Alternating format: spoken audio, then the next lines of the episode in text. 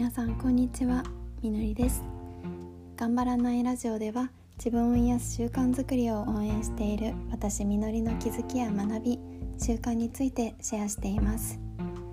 聞くだけで癒される自分を癒せるようになるラジオです。はい皆さん今日一日お疲れ様でした。いかがお過ごしでしたでしょうか？私は今日妹がいるんですけども個人的な話をさせていただくと。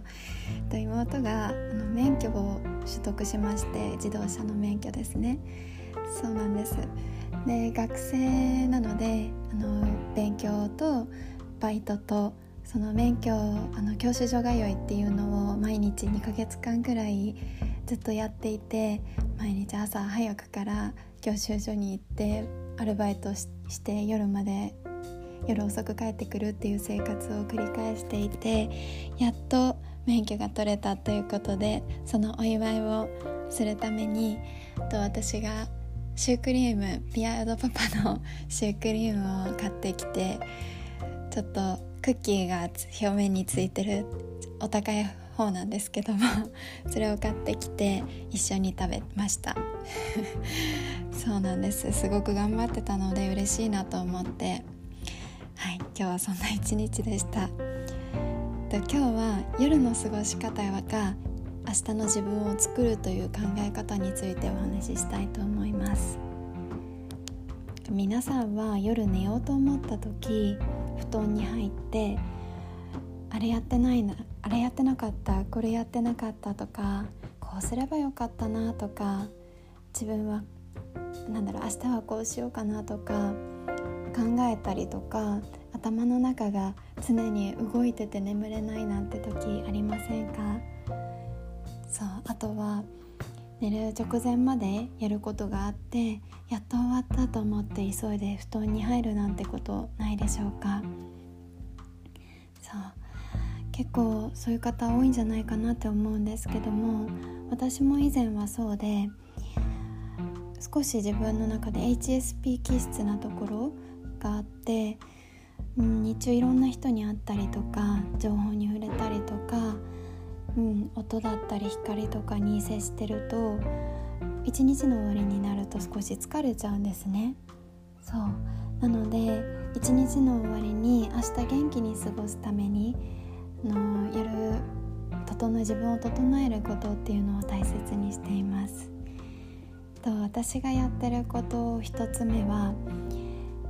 外が日が暮れてきたらもう日が暮れて家に帰ってきたりとかしたら家の電気をこうこうとつけないようにしています。そう。あの湿気光灯じゃなくってそれも暖色のあのあったかい光をつけるようにしていて光の大きさ？光の強さは、うん、ちょっと薄暗いかなと思うくらい。はい。でも周りが見えるくらいにしています。そうすると自然とリラックスしてきて、うん、あくびが出てきたりとかちょっとリラックスムードになることができます。私は家族と一緒に住んでるんですけどもそんな私が薄暗いとこにいたりとかあの行動するとこあの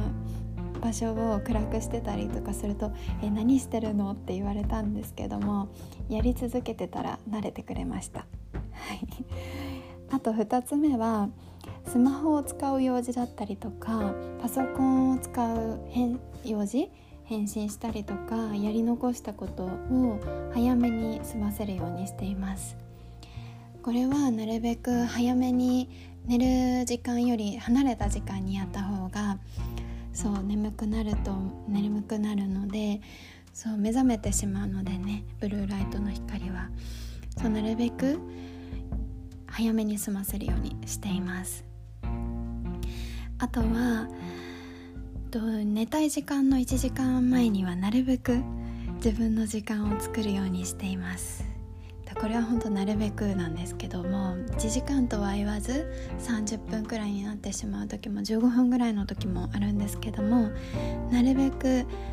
リラックスしながら深呼吸しながらできる時間を作っています。私がやっていることはストレッチをしています夜。結構仕事柄体を使うことが多くってもう一日立ちっぱなしだったりすることもあるのでもう一日の終わり体がバキバキなんですね。そうそんな時に、まあ、一日の終わりにその体を一日頑張ってくれた体をほぐすことですごく自分の、あのー、オフにスイッチをオフにできるというかそう一日の締めくくりとして儀式的にやってる部分もあるんですけどもそうすごくおすすめでそんな時に寝る前と同じようにあのいろいろ考えちゃうことってあるんですね。今日こうしようとかこうすればよかったなとかあれこれ考えることもあるんですけどもそれはすごく自分の自然な現象だと思うのでそうそれをうん無視するんじゃなくってノートを横に置きながらあこうしようって思ったことはこれを考えるのは明日以降の自分に任せようと思って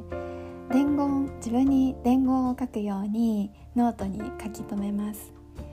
そう。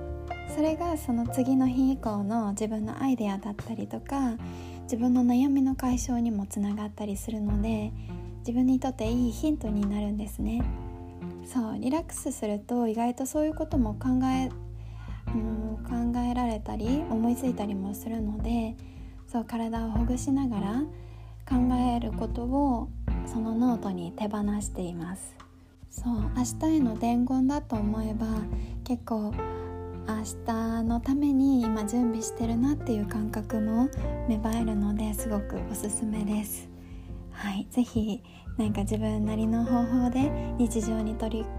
入れてみてくださいはい、えっと、今日も聞いてくださってありがとうございました。みのりでした。